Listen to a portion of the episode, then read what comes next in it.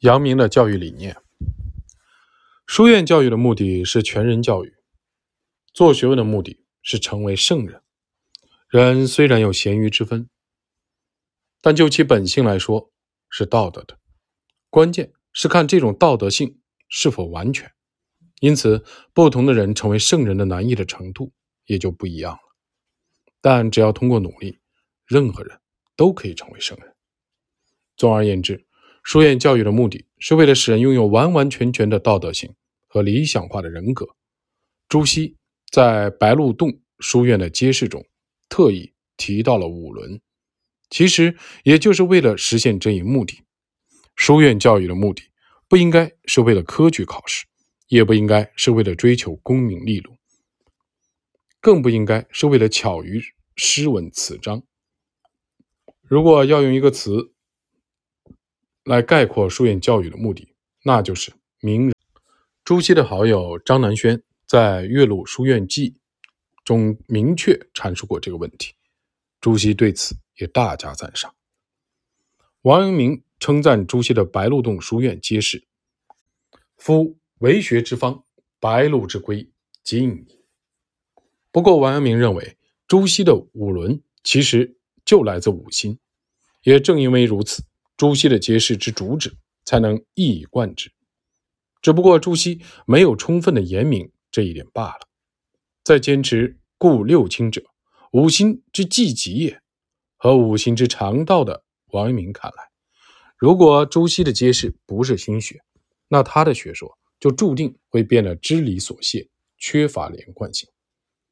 王阳明之所以将朱熹的学规视为心学，还有另外一个原因。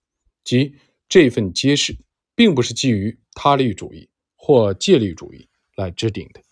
前文已述，朱熹为了表明自己的学规，并不是基于他律主义和戒律主义的产物，而特意将其称为揭示，而不是学规。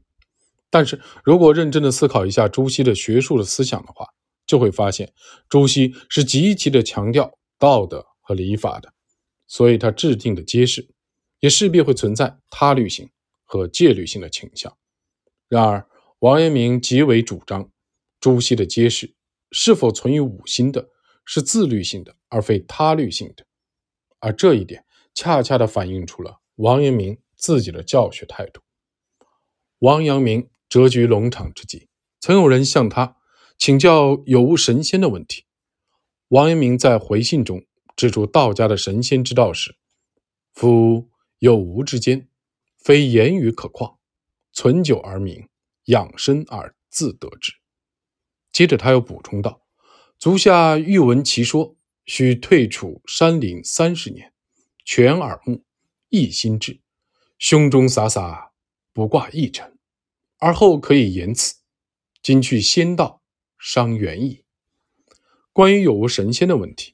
王阳明并没有直接明言，而只是强调，只要通过对存养修行的积累，这个问题自然就会明了。王阳明的回答非常的巧妙，他虽然没有直接的批判道教的神仙之道，但从其字里行间，依然能够感受到他对道教神仙的否定。